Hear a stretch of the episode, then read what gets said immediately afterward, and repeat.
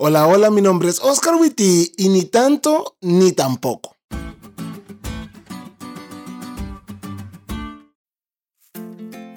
Mi Madre Santa, pura y pulcra, usa esta frase ni tanto ni tampoco para decir que los extremos son malos. Y la lección tomó esa filosofía de mi Santa Madre y la usó para explicarnos que... Oscar. Esther, estoy grabando el podcast. ¿Qué querés? La lección no usó la frase de tu mamá. Está bien. Ay, ¿eh? ¿Qué pasó? ¿No me vas a contradecir? Pues no, no. Um, ok. Qué raro es eso. Sí la usó.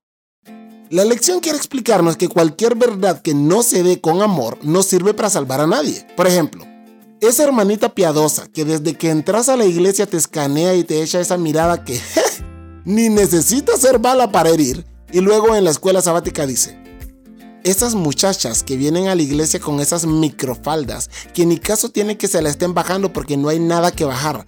O esos muchachos que vienen a la iglesia con esos pantalones pegadísimos que ya uno no sabe si ese pantalón es de hombre o unisex. Créanme, ambas cosas las he oído desde el púlpito. ¿Realmente sienten que su vestimenta refleja a Dios? Y no dicen hombres, pero vos sabés que vos sos la de la microfalda porque pues está bien chiquita. O vos sos el del pantaloncito medio unisex. Pues es obvio que después de tan hermoso momento, ni ganas te dan de cambiar, porque la verdad sin amor conduce al legalismo sofocante que estrangula la vida espiritual. Aunque seamos realistas, vos y yo sabemos que esa vestimenta no refleja al Dios al que adorás. Pero bueno, por otra parte, he oído personas que dicen, es que yo respeto, la gente no necesita que los recriminen, pastor, necesitan que los amen.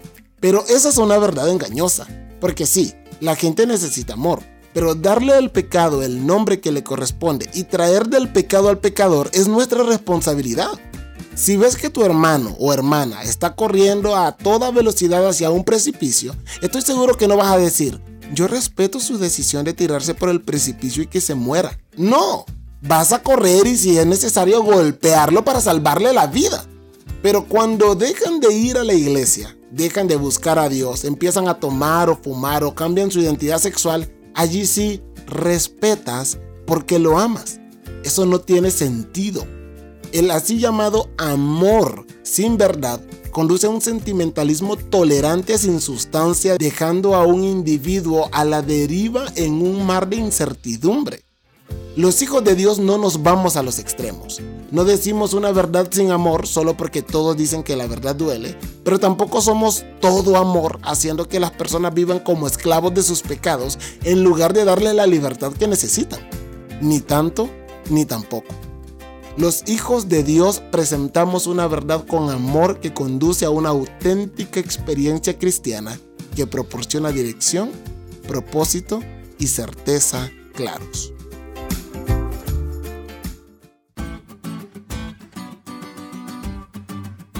¿Te diste cuenta lo cool que estuvo la lección? No te olvides de leerla y compartir este podcast con todos tus amigos. Es todo por hoy, pero mañana tendremos otra oportunidad de estudiar juntos.